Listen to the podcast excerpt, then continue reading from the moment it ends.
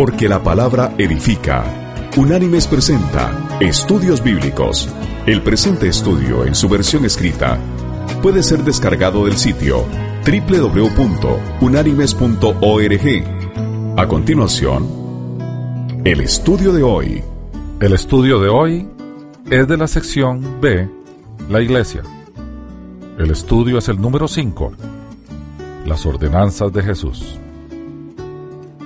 El cristianismo primitivo, o sea, el cristianismo del primer siglo, abandonó las ceremonias que tenían las religiones de donde ellos provenían. Los judíos dejaron las ceremonias del templo y los paganos abandonaron por completo las ceremonias ofrecidas a sus dioses. El cristianismo incipiente carecía de ceremonias de culto. Ellos sabían que Jesús solamente nos había dejado dos ordenanzas de culto que debían seguirse hasta su segunda venida, el bautismo en agua y la cena recordatoria de su sacrificio. En el presente estudio vamos a analizar ambas ordenanzas. Empecemos con el bautismo en agua. Una definición rápida sería ceremonia que de ordinario se practicaba sumergiendo a una persona en el agua. Y veamos su origen. El bautismo fue una vez un rito religioso pagano practicado entre los pueblos de la antigüedad y también entre los judíos. La palabra bautismo es de origen griego, baptizo. Significa sumergir como cuando uno sumerge una pieza de tela en la batea de tintura para teñirla, por ejemplo. Los baños sagrados son comunes a muchas religiones antiguas, como los ritos eleusicos y los baños del hinduismo y del budismo. El teólogo presbiteriano Francis Schaeffer escribe, comillas, hay dos señales designadas para marcar la promesa de los pactos divinos. La circuncisión en el caso de Abraham y el bautismo en el caso de los cristianos. Sin embargo, ninguna de ellas es original.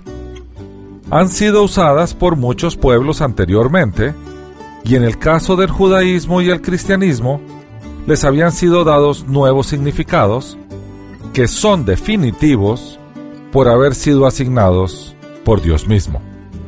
Cerramos comillas. Los romanos del tiempo de Cristo se interesaron en las religiones místicas de Egipto y Babilonia en algunas de las cuales se practicaba el bautismo como ritual. Por ejemplo, en los ritos de iniciación del culto de Isis, el iniciado confesaba sus pecados delante de otros devotos y era luego bautizado en la creencia que el baño ritual lo purificaba de sus faltas y lo enrolaba en las filas de la diosa salvadora. Los judíos también practicaban el bautismo ritual para purificación, como sabemos por citas varias del apóstol Pablo y por los documentos sobrevivientes que muestran el uso común del bautismo entre los levitas y las comunidades religiosas no levíticas de diferentes épocas, como por ejemplo entre los esenios del primer siglo. En el judaísmo, la ablución es una purificación ritual que puede ser una inmersión de todo el cuerpo o una sencilla aspersión de agua sobre las manos.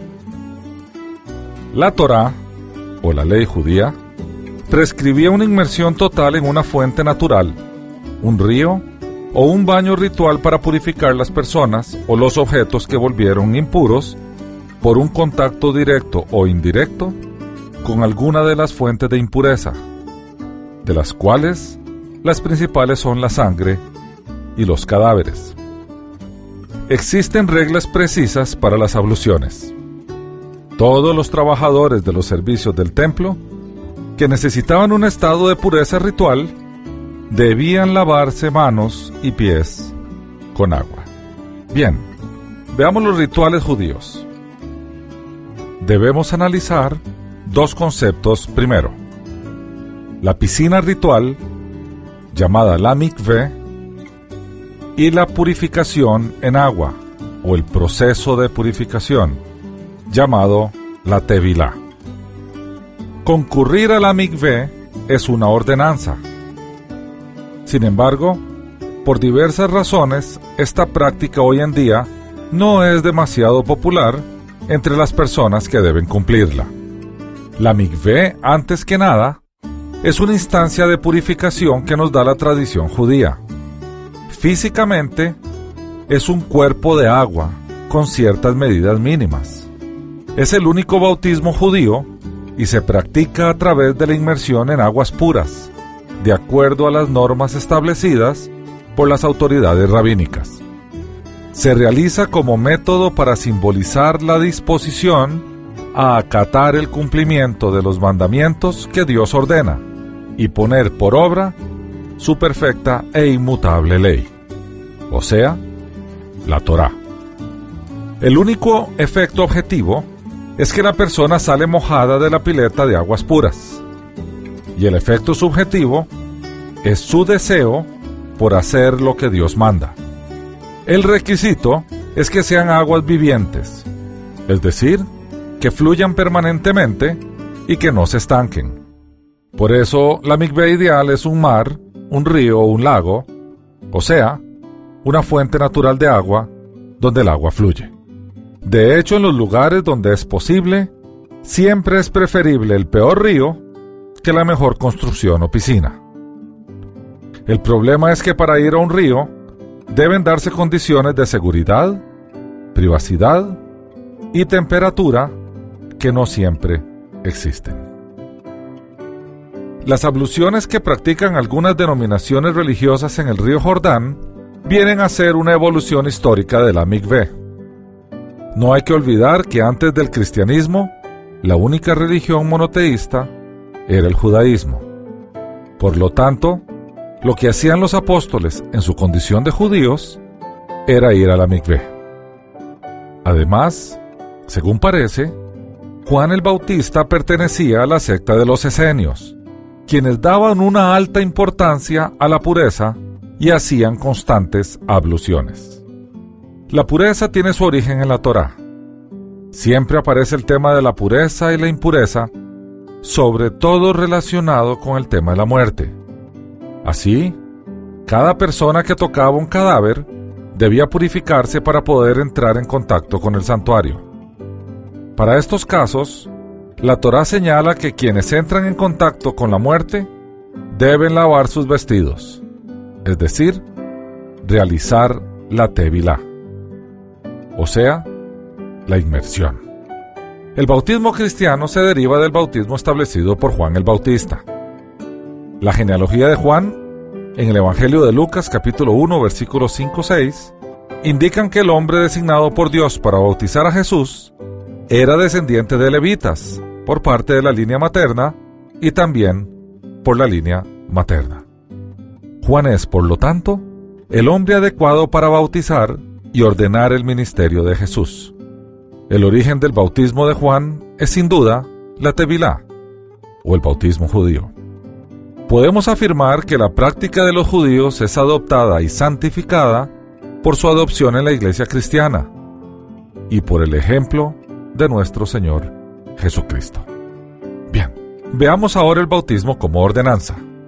El bautismo entonces no es una invención cristiana, sino que fue precedido por ritos similares de otras religiones. Al incluirlo Jesús en la doctrina cristiana por orden y práctica, el Señor le ha dado un sentido de ordenanza. El bautismo es la primera ordenanza de la iglesia cristiana, la primera iniciación, la entrada pública a la iglesia. Veamos entonces algún texto bíblico que nos va a ilustrar el bautismo predicado por Juan el Bautista. Y debemos ir al Evangelio de Mateo, allí al capítulo 3. Y vamos a leer del versículo 1 hasta el versículo 12. Que dice, En aquellos días se presentó Juan el Bautista, predicando en el desierto de Judea, y diciendo, Arrepentíos, porque el reino de los cielos se ha acercado. Pues este es aquel de quien habló el profeta Isaías cuando dijo, Voz que clama en el desierto Preparad el camino del Señor, enderezad sus sendas. Juan estaba vestido de pelo de camello, tenía un cinto de cuero alrededor de su cintura y su comida era langostas y miel silvestre. Acudía a él Jerusalén, toda Judea y toda la provincia de alrededor del Jordán, y eran bautizados por él en el Jordán, confesando sus pecados. Y ahora vamos a ir al Evangelio de Juan, capítulo 1, versículos del 25 al 27, que dice, Y le preguntaron diciendo, ¿Por qué pues bautizas si tú no eres el Cristo, ni Elías, ni el profeta? Juan le respondió diciendo, Yo bautizo con agua, pero en medio de vosotros está uno a quien vosotros no conocéis. Este es el que viene después de mí, quien es antes de mí, del cual yo no soy digno de desatar la correa del calzado. Fin de la cita. En el bautismo de Jesús se hace evidente la existencia de las tres personas divinas. El Padre quien dice, este es mi Hijo amado en quien tengo complacencia. El Hijo quien se está bautizando y el Espíritu Santo quien lo señala como el Mesías al posarse en él. Vamos a continuar en el Evangelio de Mateo, en el capítulo 3, y vamos a leer el bautismo de Jesús. Están desde el versículo 13 hasta el versículo 17, que dice, Entonces Jesús vino de Galilea al Jordán, donde estaba Juan, para ser bautizado por él. Pero Juan se le oponía diciendo, Yo necesito ser bautizado por ti ¿y tú acudes a mí? Jesús le respondió, Permítelo ahora, porque así conviene que cumplamos toda justicia. Entonces se lo permitió.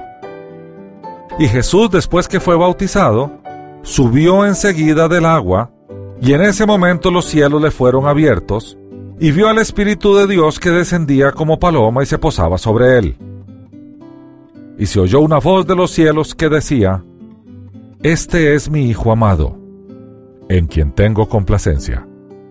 Fin de la cita. Veamos entonces ahora el bautismo como símbolo del don del Espíritu Santo. Constantemente el Espíritu es simbolizado por Jesús como ríos de agua viva. Podemos ver el testimonio público cristiano en el bautismo en agua y simbolizar al mismo tiempo la manifestación del Espíritu Santo. Veamos dos textos. Primero en el Evangelio de Mateo, capítulo 3, versículo 11, cuando Juan el Bautista dice, Yo a la verdad os bautizo en agua para arrepentimiento, pero el que viene tras mí, cuyo calzado yo no soy digno de llevar, es más poderoso que yo. Él os bautizará en Espíritu Santo y fuego. Y ahora vamos a ir al libro de los Hechos de los Apóstoles, al primer capítulo, vamos a ver los versículos 4 y 5, cuando Jesús les está dando las últimas instrucciones a los apóstoles previo a su ascensión. Y dice, y estando juntos les ordenó, no salgáis de Jerusalén, sino esperad la promesa del Padre, la cual oísteis de mí porque Juan ciertamente bautizó con agua, pero vosotros seréis bautizados con el Espíritu Santo dentro de no muchos días. Vamos a continuar en el libro de los Hechos de los Apóstoles y esta vez vamos a ir al capítulo 19 y vamos a leer del versículo 1 al 6. Allí vamos a ver cuando Pablo se encuentra unos discípulos que habían sido bautizados en el bautismo de Juan. O sea, habían sido bautizados para arrepentimiento. Pero recordemos que el arrepentimiento es solo un paso para el perdón.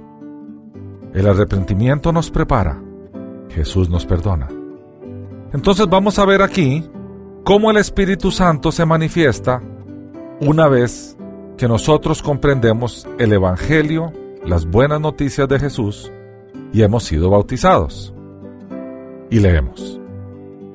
Aconteció que entre tanto que Apolos estaba en Corinto, Pablo, después de recorrer las regiones superiores, vino a Éfeso y hallando a ciertos discípulos, les preguntó, ¿recibisteis el Espíritu Santo cuando creísteis?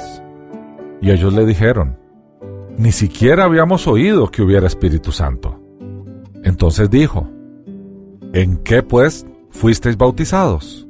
Ellos dijeron, en el bautismo de Juan. Y dijo Pablo, Juan bautizó con bautismo de arrepentimiento, diciendo al pueblo que creyeran en aquel que vendría después de él, esto es, en Jesús el Cristo. Cuando oyeron esto, fueron bautizados en el nombre del Señor Jesús. Y habiéndoles impuesto Pablo las manos, vino sobre ellos el Espíritu Santo, y hablaban en lenguas y profetizaban. Fin de la cita. Veamos entonces el bautismo cristiano. Como principio fundamental, todo cristiano debe obedecer a su Señor. Los apóstoles nos dejaron ese testimonio. Por lo tanto, el bautismo en agua fue ordenado por Jesús. Y vamos a ir al último capítulo del Evangelio de Mateo.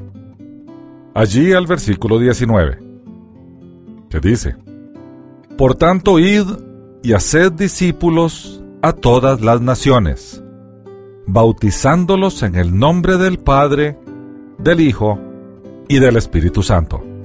Fin de la cita. Así como las tres personas se manifestaron el día en que Jesús se bautizó, así deben invocarse el día en que un cristiano se bautiza. Esta es la orden de Jesús. Bien, el bautismo en agua también fue efectuado por los discípulos. En el primer discurso evangelístico de Pedro, el día de Pentecostés, claramente se anunció que los creyentes deben bautizarse. Arrepentimiento, perdón, bautismo y Espíritu Santo se hicieron presentes ese día. Esto se narra en el libro de los Hechos de los Apóstoles, en el capítulo 2, en los versículos del 38 al 42, que dice, Pedro les dijo, Arrepentíos y bautícese cada uno de vosotros en el nombre de Jesucristo para perdón de los pecados, y recibiréis el don del Espíritu Santo, porque para vosotros es la promesa, y para vuestros hijos, y para todos los que están lejos, para cuantos el Señor nuestro Dios llame y con muchas palabras testificaba y los exhortaba diciendo, Sed salvos de esta perversa generación.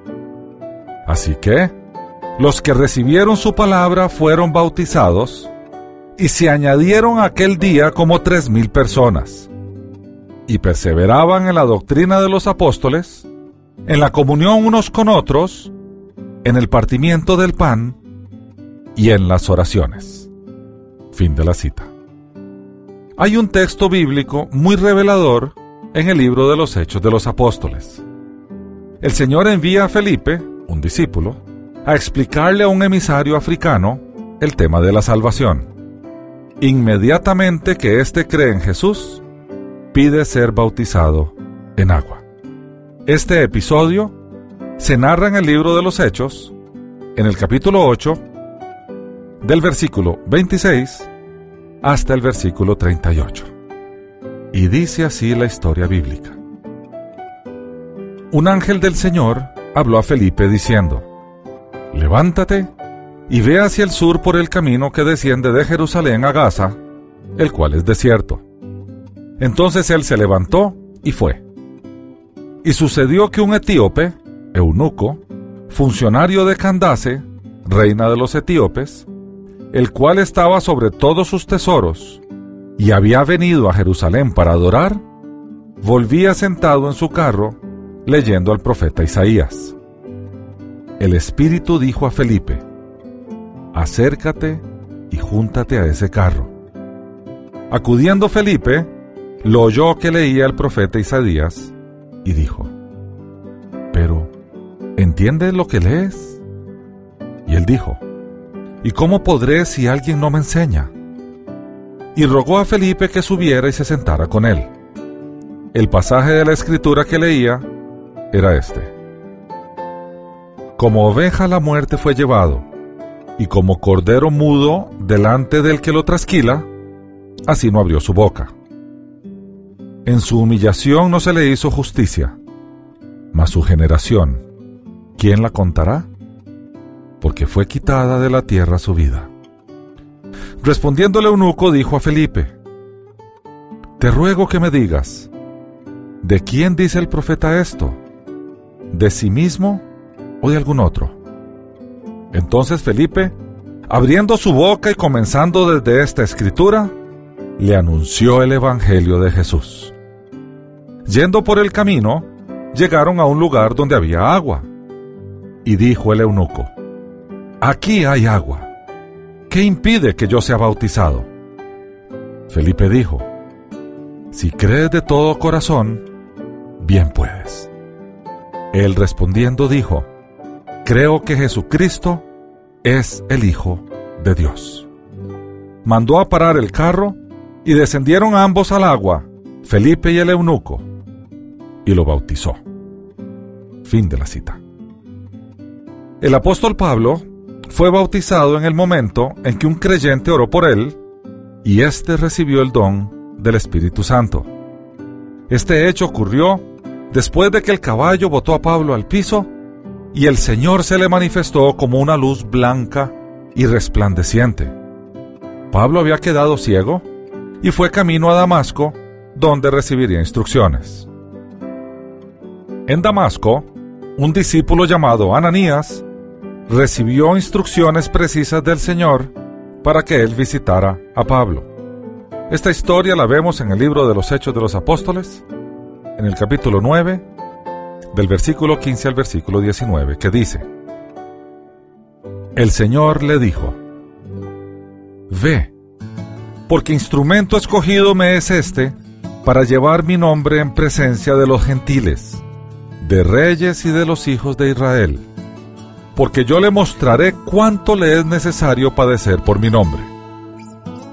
Fue entonces Ananías y entró en la casa, y poniendo sobre él las manos dijo, Hermano Saulo, el Señor Jesús, que se te apareció en el camino por donde venías, me ha enviado para que recibas la vista y seas lleno del Espíritu Santo. Al instante cayeron de sus ojos como escamas y recobró la vista. Se levantó y fue bautizado. Y habiendo tomado alimento, recobró las fuerzas. Y estuvo Saulo por algunos días con los discípulos, estaban en Damasco. Fin de la cita. El apóstol Pedro, cuando fue a hablar de la salvación a una casa de gentiles, una vez estos creyeron, los bautizó a todos. Leamos esta historia, que está también en el libro de los Hechos de los Apóstoles, en el capítulo 10 desde el versículo 44 hasta el 48, que dice, Mientras aún hablaba Pedro estas palabras, el Espíritu Santo cayó sobre todos los que oían el discurso. Y los fieles de la circuncisión que habían venido con Pedro se quedaron atónitos de que también sobre los gentiles se derramara el don del Espíritu Santo, porque los oían que hablaban en lenguas y que glorificaban a Dios. Entonces Pedro dijo, ¿Puede acaso alguno impedir el agua para que no sean bautizados estos que han recibido el Espíritu Santo lo mismo que nosotros? Y mandó bautizarlos en el nombre del Señor Jesús. Entonces le rogaron que se quedara por algunos días. Fin de la cita. También el apóstol Pablo le dice a los creyentes de Corinto que no tomen bandos ni hagan divisiones basados en quien bautiza. Lo que es un hecho es que en las iglesias del primer siglo todos se bautizaban como testimonio público de su fe y en señal de obediencia al Señor. Y leamos de la primera carta que el apóstol Pablo envió a los cristianos en Corinto, desde el versículo 10 al versículo 16 del capítulo 1. Le dice así, Os ruego pues, hermanos, por el nombre de nuestro Señor Jesucristo, que habléis todos una misma cosa, y que no haya entre vosotros divisiones, sino que estéis perfectamente unidos en una misma mente y un mismo parecer. Porque he sido informado acerca de vosotros, hermanos míos, por los de Cloé, que hay entre vosotros contiendas. Quiero decir que cada uno de vosotros dice, yo soy de Pablo, yo de Apolos, yo de Cefas, o yo de Cristo. ¿Acaso está dividido Cristo? ¿Fue crucificado Pablo por vosotros? ¿O fuisteis bautizados en el nombre de Pablo?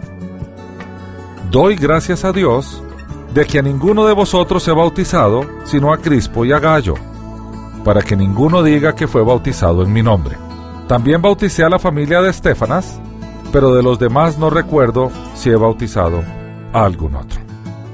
El carcelero de Filipos creyó cuando Pablo y Silas hablaron con él y los llevó a su casa para que su familia los escuchara y también creyeran. Todos después de creer se bautizaron.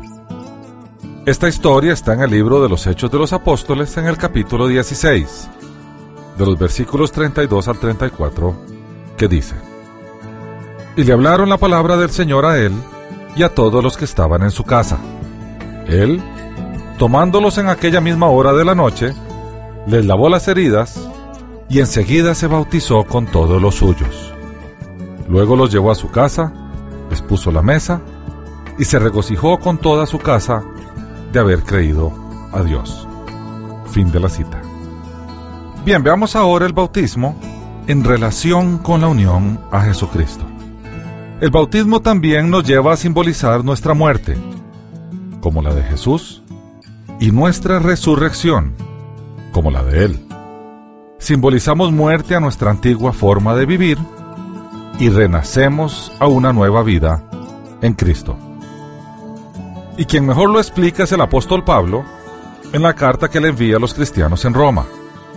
Allí vamos a ir al capítulo 6 y vamos a leer del versículo 3 hasta el versículo 9, que dice, ¿O no sabéis que todos los que hemos sido bautizados en Cristo Jesús, hemos sido bautizados en su muerte? Porque somos sepultados juntamente con Él para muerte por el bautismo, a fin de que como Cristo resucitó de los muertos por la gloria del Padre, así también nosotros andemos en vida nueva. Si fuimos plantados juntamente con Él en la semejanza de su muerte, así también lo seremos en la de su resurrección, sabiendo esto, que nuestro viejo hombre fue crucificado juntamente con él, para que el cuerpo del pecado sea destruido, a fin de que no sirvamos más al pecado, porque el que ha muerto ha sido justificado del pecado. Y si morimos con Cristo, creemos que también viviremos con Él. Y sabemos que Cristo, habiendo resucitado de los muertos, ya no muere. La muerte no se enseñorea más de Él. Fin de la cita. Y a los cristianos en Colosas Pablo les explica algo parecido, pero de una forma más breve. Y vamos a ir a la carta que Él les envió, al capítulo 2, y vamos a leer el versículo 13, que dice, con Él fuisteis sepultados en el bautismo, y en Él fuisteis también resucitados por la fe en el poder de Dios que lo levantó de los muertos. Fin de la cita. Veamos ahora el bautismo como la incorporación al cuerpo de Cristo, o sea, a la iglesia. La escritura también le da al bautismo un significado de inclusión en el cuerpo de Cristo. Y vamos a ir a la primera carta que el apóstol Pablo le envió a los Corintios. Al capítulo 12, vamos a leer allí dos versículos, el 12 y el 13, que dicen, Así como el cuerpo es uno y tiene muchos miembros, pero todos los miembros del cuerpo, siendo muchos, son un solo cuerpo. Así también Cristo, porque por un solo espíritu fuimos todos bautizados en un cuerpo tanto judíos como griegos, tanto esclavos como libres, y a todos se nos dio a beber de un mismo espíritu. Fin de la cita. Y finalmente, vemos el bautismo como señal de obediencia. Jesús lo mandó. Y vamos a ir al Evangelio de Juan. Allí vamos a ir al capítulo 3 y vamos a leer el versículo 5, que dice, Respondió Jesús, De cierto, de cierto te digo, el que no naciere de agua y del Espíritu, no puede entrar en el reino de Dios. Fin de la cita. En resumen, el bautismo es importante para Jesús. Él lo enseñó, Él se bautizó, Él lo ordenó. En su bautismo se manifestaron las tres personas de la divinidad. El bautismo también era importante para los apóstoles.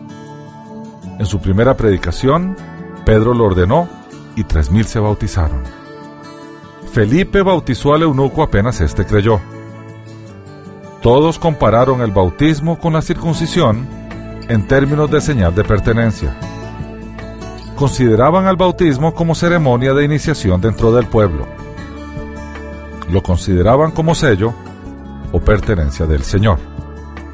El bautismo también era importante para Pablo y las iglesias gentiles.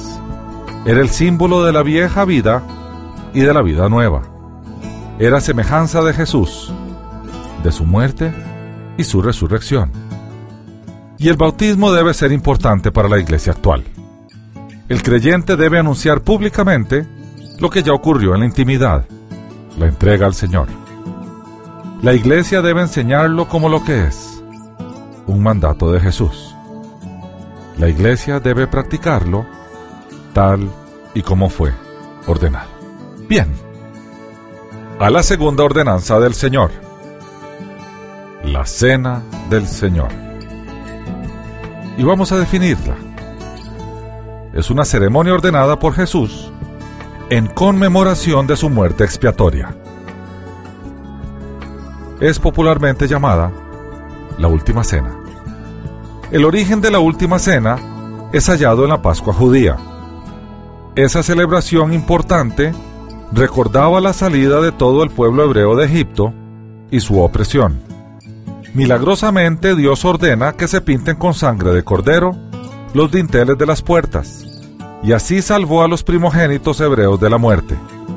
Esta tragedia convenció al faraón a dejar ir a este pueblo esclavo. Como recordatorio a este evento, Dios ordena una ceremonia perpetua.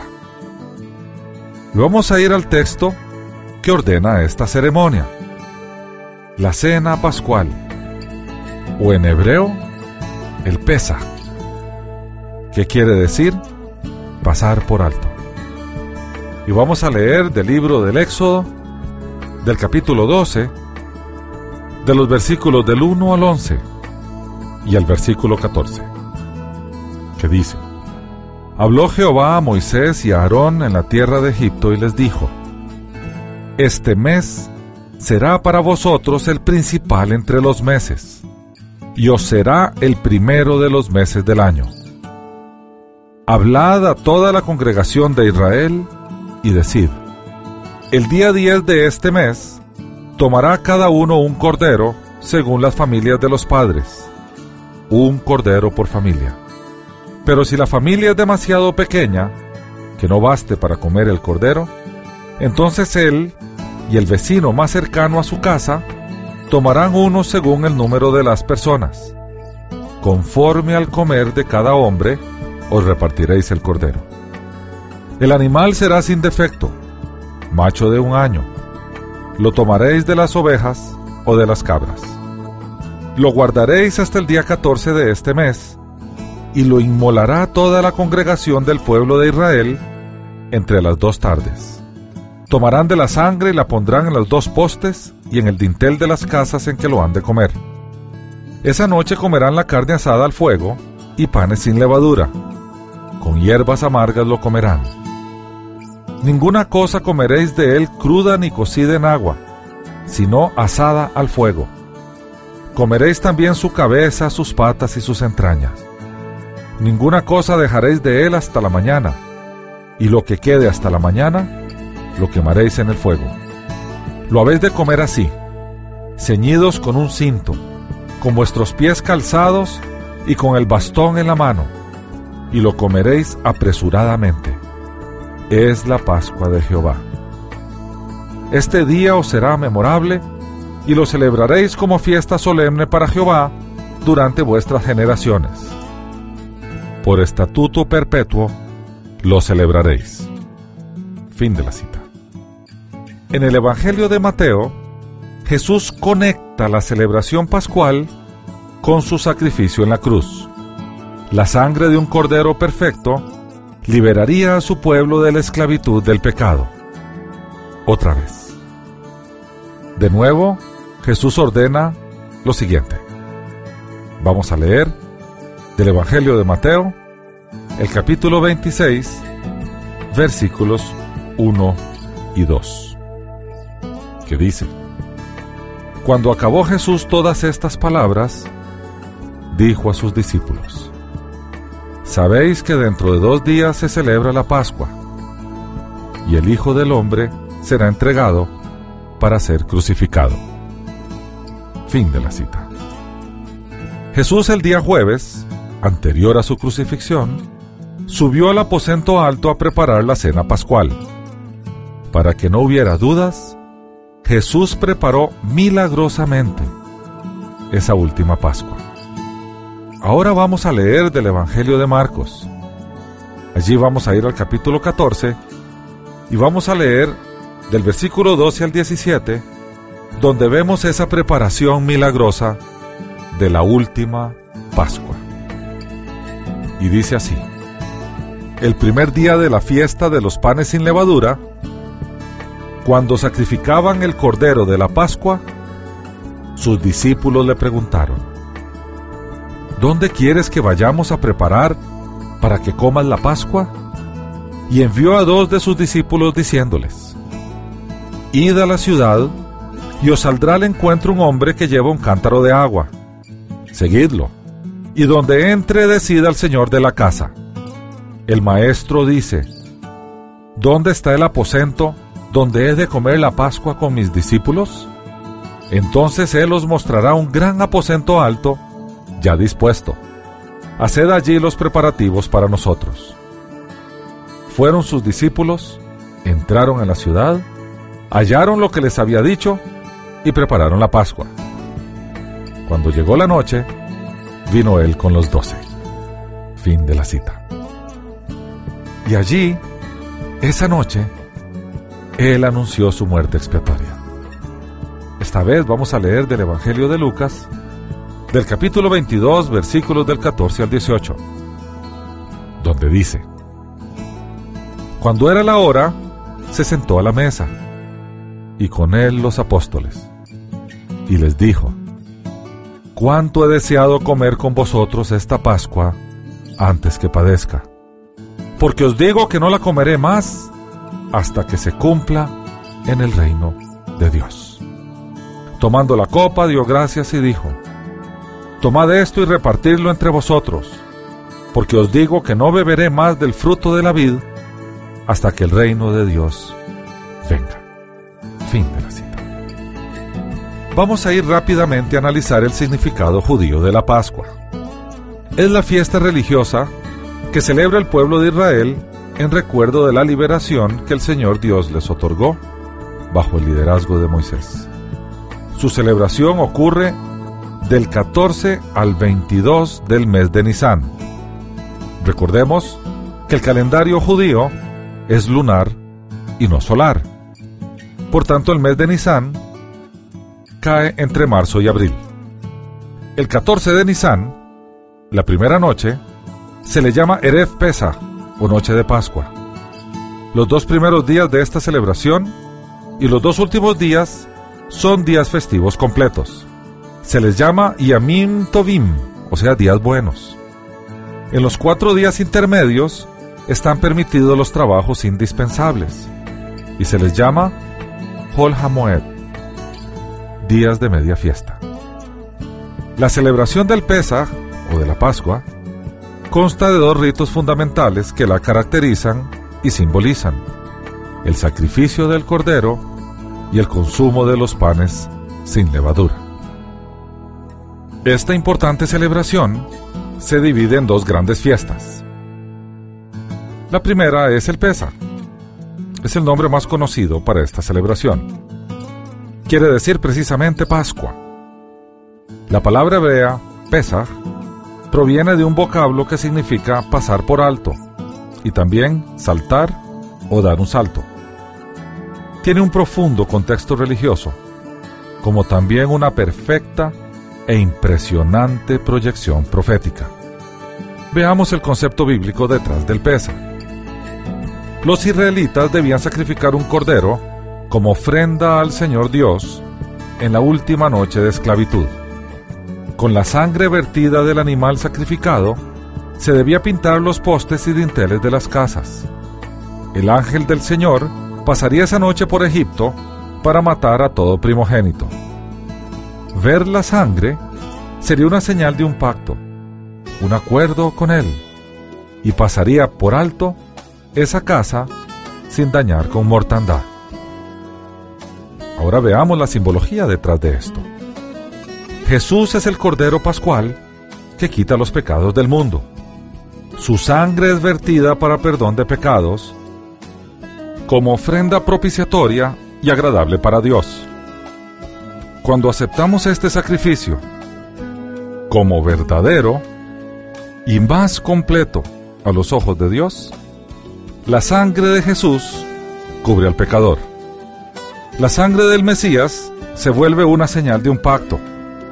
Asimismo, Dios en su misericordia también pasa por alto los pecados de los creyentes, pues el castigo que merecían cayó sobre el Cordero Pascual, nuestro Señor Jesús. La segunda fiesta de esta celebración se llama Yag Hamatzot. Se denomina Fiesta de los Panes sin Levadura. Esta es otra de las simbologías proféticas fundamentales de la gran celebración del Pesach y veamos los conceptos bíblicos. La matzah, o sea, el pan sin levadura, es el pan que reemplaza por los días de festividad al pan común. Se prepara únicamente con harina de trigo y agua, ya que durante los días festivos del Pesaj no debe haber levadura en las casas. Es también llamado lejemaniyah, que significa pan de la miseria o pan de la pobreza. Con este pan sin levadura se recuerda las privaciones y el hambre que el pueblo de Israel sufrió bajo la esclavitud de Egipto. También la levadura simboliza el pecado, a la contaminación. Pan sin levadura equivale a pan puro. Y la simbología detrás de esto es muy clara. Todo el capítulo 6 del Evangelio de Juan trata de ella. Jesús es el pan de vida que suple el hambre espiritual, las necesidades más íntimas del ser humano. Él es el pan vivo que descendió del cielo para darse por los pecados del mundo. Jesús se identifica a sí mismo como el pan del Pesaj que celebra junto a sus discípulos. Este pan simboliza su cuerpo, que es partido para pagar por los pecados del mundo profundicemos en el significado del pan. Desde el Éxodo el pan simboliza el alimento. El maná que cayó del cielo cada día le da significado y contenido al pan nuestro de cada día, detallado en el Padre Nuestro. Asimismo tipifica el pan que habría de venir de los cielos. Jesús. Así lo manifiesta Él. Vamos primero al Éxodo, capítulo 16, versículo 4, que dice, Jehová dijo a Moisés, mira, yo os haré llover pan del cielo. El pueblo saldrá y recogerá diariamente la porción de un día, para que yo lo pruebe si anda en mi ley o no. Fin de la cita. Jesús toma este concepto y lo eleva, y lo eleva a la expresión suya propia porque Él era el pan del cielo. Y vamos a leer del Evangelio de Juan. Allí vamos a ir al capítulo 6, versículos del 31 al 35, que dice, Nuestros padres comieron el maná en el desierto, como está escrito, les dio a comer pan del cielo. Y Jesús les dijo, De cierto, de cierto os digo, Moisés no os dio pan del cielo, pero mi Padre os da el verdadero pan del cielo, porque el pan de Dios es aquel que descendió del cielo y da vida al mundo. Le dijeron, Señor, danos siempre este pan. Jesús le respondió, Yo soy el pan de vida. El que a mí viene, nunca tendrá hambre, y el que en mí cree, no tendrá sed jamás.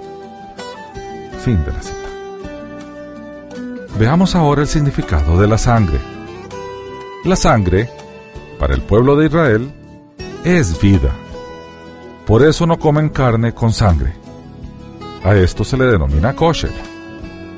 Al confirmar un pacto con sangre, están confirmando un pacto con vida.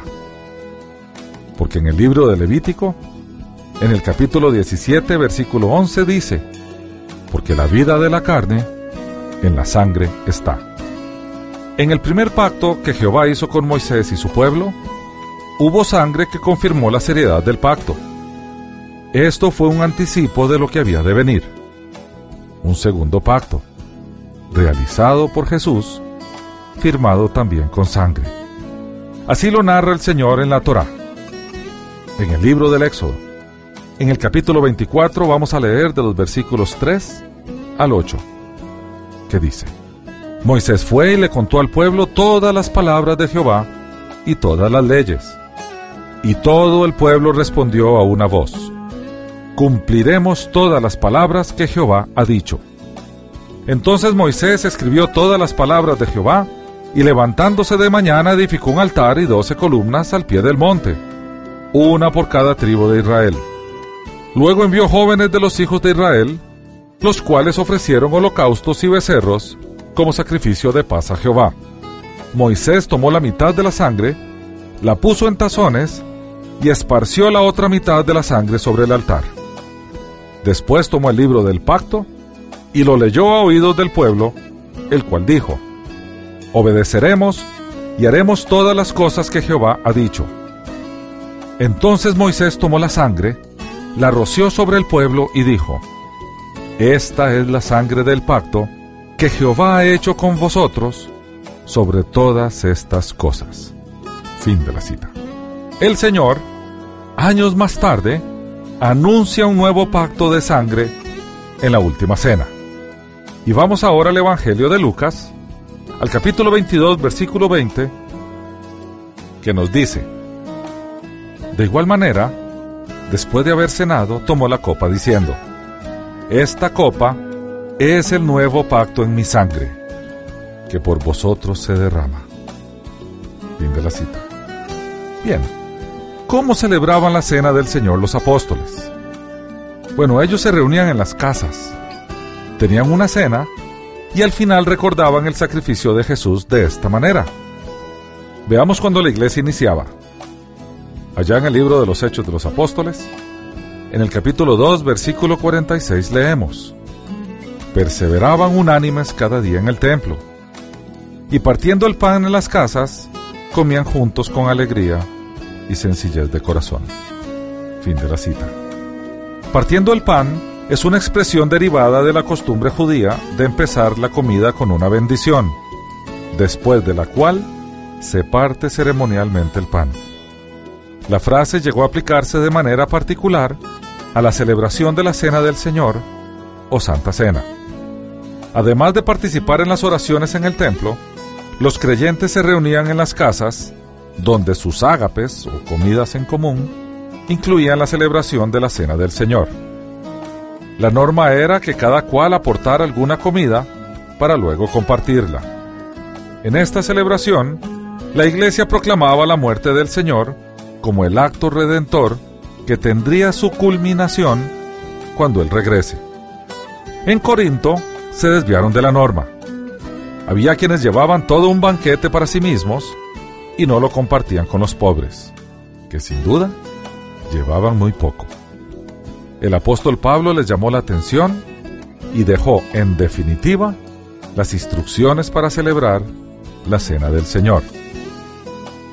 Y eso está consignado en la primera carta que el apóstol Pablo envía a los cristianos allá en Corinto, en el capítulo 11, versículos del 23 al 26, que pasamos a leer. Y dice, Yo recibí del Señor lo que también os he enseñado, que el Señor Jesús, la noche que fue entregado, tomó pan, y habiendo dado gracias lo partió, y dijo, Tomad, comed, esto es mi cuerpo que por vosotros es partido. Haced esto en memoria de mí. Asimismo tomó también la copa, después de haber cenado, diciendo, Esta copa es el nuevo pacto en mi sangre Haced esto todas las veces que la bebáis en memoria de mí. Así pues, todas las veces que comáis este pan y bebáis esta copa, la muerte del Señor anunciáis hasta que Él venga. Fin de la cita. Bien, veamos entonces la relación que hay entre la Pascua y la Cena del Señor. El recordatorio de la Pascua. El Señor dejó claro cuando ordenó la Pascua que esta celebración debía realizarse para recordar cómo Él había liberado a su pueblo de la esclavitud egipcia y que nunca se les olvidara de dónde habían sido rescatados. En esta celebración se recuerda cómo el Señor pasó por alto aquellas familias que fueron salvadas por la sangre del cordero sacrificado. Esto es un tipo de lo que habría de venir. Veamos ahora el recordatorio de la cena.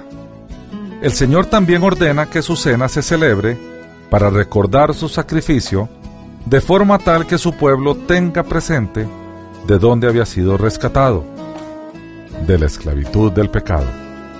En la cena también el Señor nos recuerda que pasará por alto nuestros pecados debido a que la sangre de un Cordero perfecto, sacrificado en nuestro favor, nos sirvió como señal de que somos su pueblo. El tipo se cumple a la perfección. En ambos casos, el Señor nos redimió de la esclavitud, de la egipcia y del pecado, a través de la sangre derramada en sacrificio por un cordero, y ordena que recordemos siempre de dónde hemos sido rescatados. En conclusión, los creyentes estamos obligados por mandato de Jesús, a bautizarnos una vez que hemos creído, y con ello simbolizar nuestra muerte a la vida pasada y nuestra resurrección a una nueva vida en Cristo. También debemos participar constantemente de la cena del Señor para recordar su muerte, recordar de dónde nos ha rescatado y anunciar su segunda venida. Estas ordenanzas las debe practicar su iglesia sin excepción, hasta que Él venga. Hasta aquí el estudio de hoy. Las citas de las Escrituras son tomadas de la Biblia Reina Valera, revisión 1995. Unánimes presentó Estudios Bíblicos, porque lámpara a mis pies es tu palabra y lumbrera en mi camino. Que Dios te bendiga.